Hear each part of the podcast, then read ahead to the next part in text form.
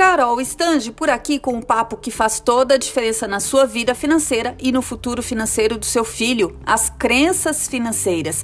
Não se engane, esse assunto é sério e é cientificamente comprovado que as coisas às quais somos apresentados ainda na infância podem influenciar no nosso padrão de consumo e comportamento financeiro, o que obviamente impacta no resultado das nossas finanças.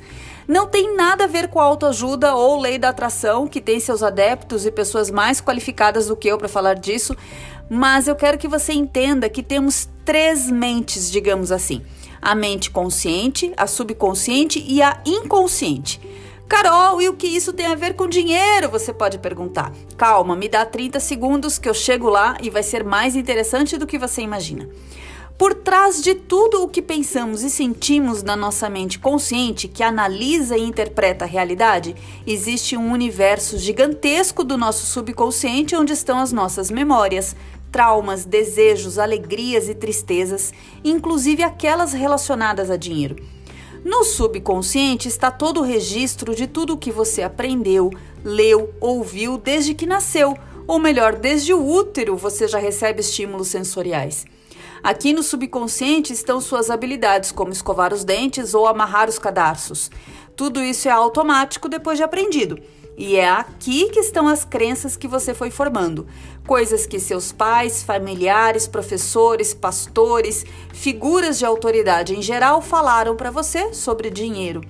Essas informações foram absorvidas pelo seu subconsciente e foram transformadas nas suas próprias crenças financeiras.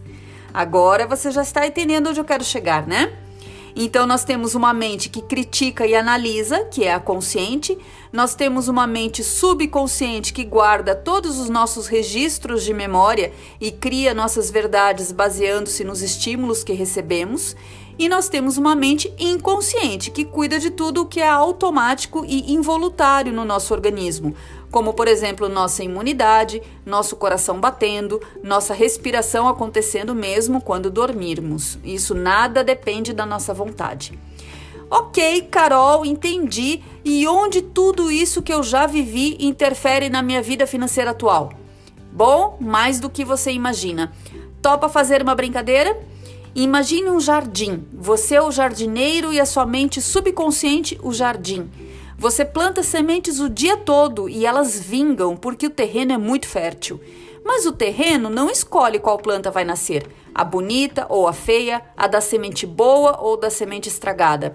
Simplesmente a semente brota. Quem joga a semente é o jardineiro. Quais as sementes você está plantando no seu jardim? Porque o que você mandar para sua mente subconsciente nasce.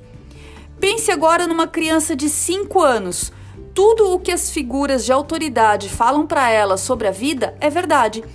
Dinheiro é a raiz de todo mal, rico só é quem se mata de trabalhar, ou você casa com alguém com muito dinheiro, ou você ganha na Mega Sena.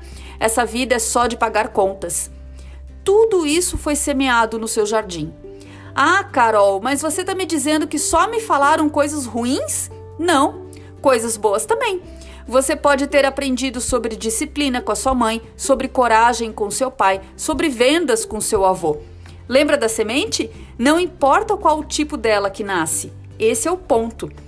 As crenças financeiras são formadas com muita ênfase até por volta dos 7 anos de idade. Faça um exercício. Vá a um lugar tranquilo e resgate o que você aprendeu na sua infância sobre fartura e escassez, sobre como são os ricos e como são os pobres e depois analise se ainda faz sentido você carregar com você essa crença. Muitos idosos, por exemplo, desconfiam dos grandes bancos. E até hoje alguns adultos refletem esse medo que cresceram ouvindo dos pais e avós. Será que hoje faz sentido você guardar dinheiro em casa por medo do bancão onde tem conta corrente sumir com seu dinheiro? Talvez não. Mas depois de tudo isso, Pare para analisar se você não tem repetido, sem querer, algumas dessas crenças para o seu filho. Sim, as crenças são traiçoeiras, às vezes elas saem da nossa boca antes de pensarmos em não falar. Aquela coisa de quando vi já falei? Pois é, faz parte.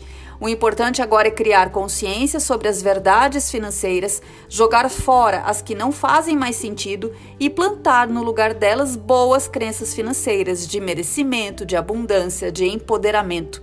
Isso vale para o seu filho e vale para você também. Um beijo, nos vemos no próximo conteúdo sobre educação financeira infantil. Até mais!